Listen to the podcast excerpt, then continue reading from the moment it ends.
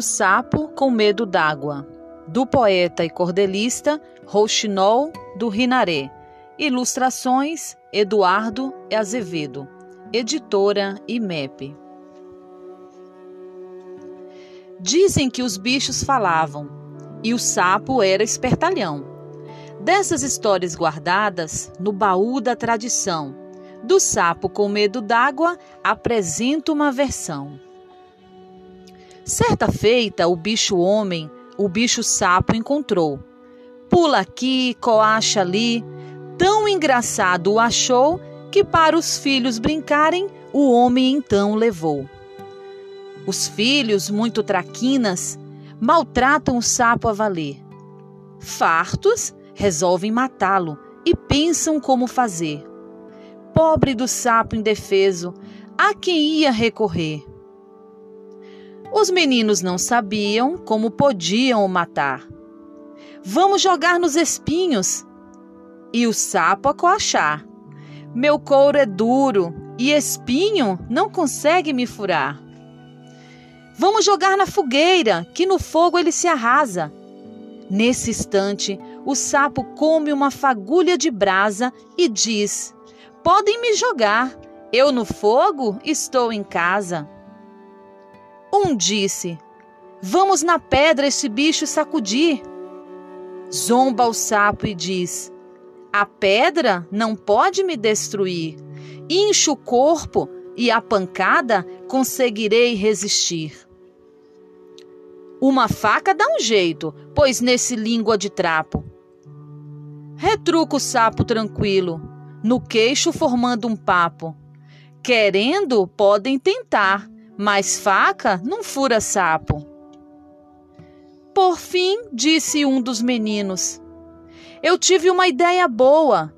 Joguemos o sapo na água e o deixemos à toa, para que ele se afogue dentro daquela lagoa. O sapo então ficou triste, choroso e acabrunhado. Pediu: Me botem no fogo. Insistiu desesperado: não me joguem na lagoa, na água eu morro afogado. Vamos já para a lagoa, a molecada gritou. Pegando por uma perna, o sapo um deles jogou, bem no meio da lagoa, e lá o bicho afundou.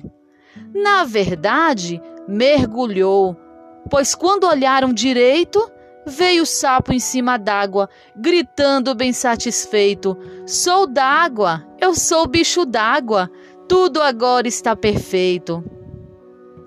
Quando alguém do que mais gosta se faz desinteressado, dizemos a seu respeito este adágio consagrado: É sapo com medo d'água.